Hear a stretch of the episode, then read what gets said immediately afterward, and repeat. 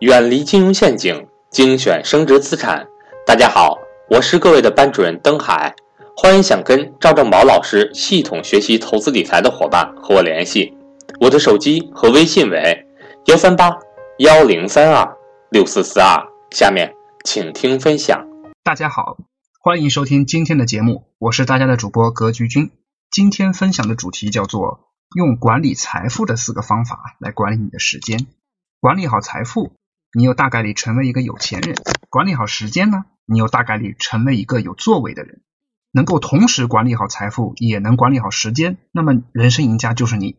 我们今天要聊的话题就是将分享一些思考，帮助将财富管理和管理时间融会贯通，一通百通，通通通。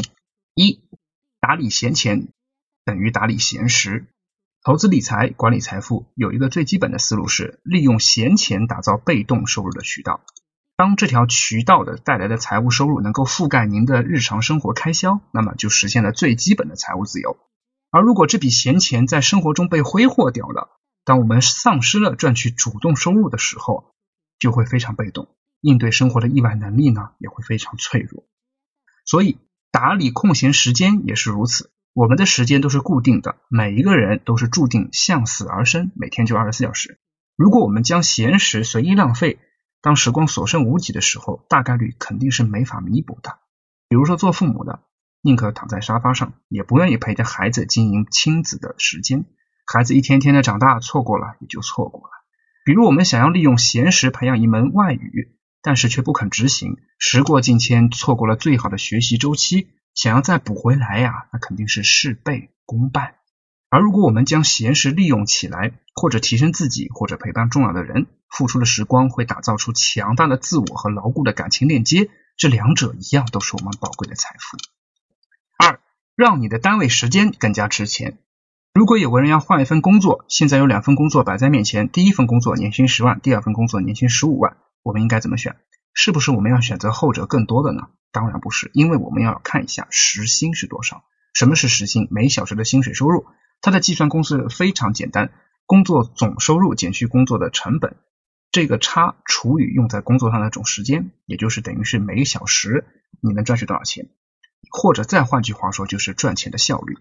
如果赚取同样的财富所花的时间少，那么赚取财富的效率就高。比如说我们为了赚取十万块，在一个行业当中需要工作两年，而去另外一个行业可能只需要一年，那么我们就可以说，在后者行业工作人赚取的财富将是前者的两倍。同样的时间也有效率，比如说我们从武汉去广州，自己开车要八小时，坐动车要五小时，坐飞机只要两个小时，所以呢，坐飞机的时间效率更高。同样的，在工作当中，一项工作有人需要花费五个小时才能完成，有人可能只要花费两个小时就可以完成了，明显后者的时间效率更高，前者只能勉强应付当前的工作，而后者相对而言有了更多的时间去做更多的事情。所以呢，同样的工作年限。后者可以能够不断的迎接新的挑战，得到更多的机会，所以也就有更大的概率升职加薪，走上人生的巅峰了。这也解释了为什么有的人工作五年还在基层打转，而有的人工作两年三年就已经到了不错的管理岗位上。三，像日常记录一样去记录你的时间开销。很多人在理财入门的时候啊，费解的都是说，哎呀，老师，我不知道钱花在哪里去了，莫名其妙的就没有了。针对这种情况，我们的建议就是先记账。培养出对开支的感知能力，记账的结果呢，往往是非常惊人的。哎呀，原来我不知道我浪费了这么多的钱。有了这个经历之后，我们对每一笔开销都会更加谨慎，思考是否有必要去开销了。对于时间，同样也是如此。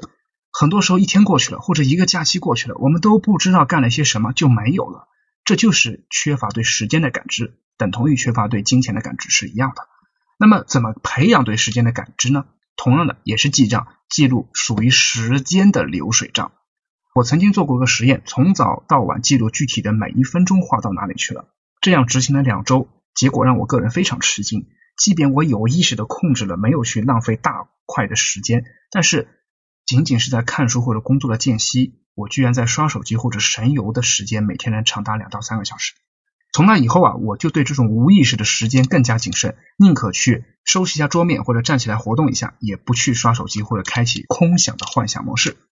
四，像强制储蓄一样去强制储蓄你的时间。理财是需要本金的，但月光族哪里来的本金呢？说好的月底存下收入的十分之一，结果呢又是投这个信用卡。这种情况该怎么办呢？非常简单，就是拿到薪水之后，第一件事儿先划出一定比例的钱去做储蓄，剩下的再去支付日常开销。对于强制储蓄的这部分钱，我们坚决不动，就当这笔钱是被封存或者干脆丢掉了，这样能形成自己的本金。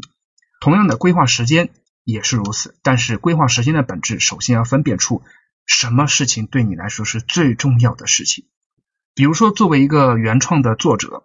他最重要的事情就是阅读、写作以及锻炼好自己的身体。那么他每天可以每早上起来之后，把这重要的三件事先完成，因为这三件事对于一个写作来说是最有价值的时间的投资。这笔时间投资能够决定他未来是否有抵御风险和意外的能力。所以，强制储蓄的时间本质上是找出对我们意义最重大的事情，而不是去刷手机或者去翻一下微博等等。这些事情能够随时间积累的复利。而显现出来，这与财务管理实在是一样的异曲同工。所以，当我们知道怎么管理财富之后，我们相信一定会能够获得与我们自己相匹配的财富。当我们知道怎么管理时间之后，我们相信一定也可以能够把握好人生的大方向。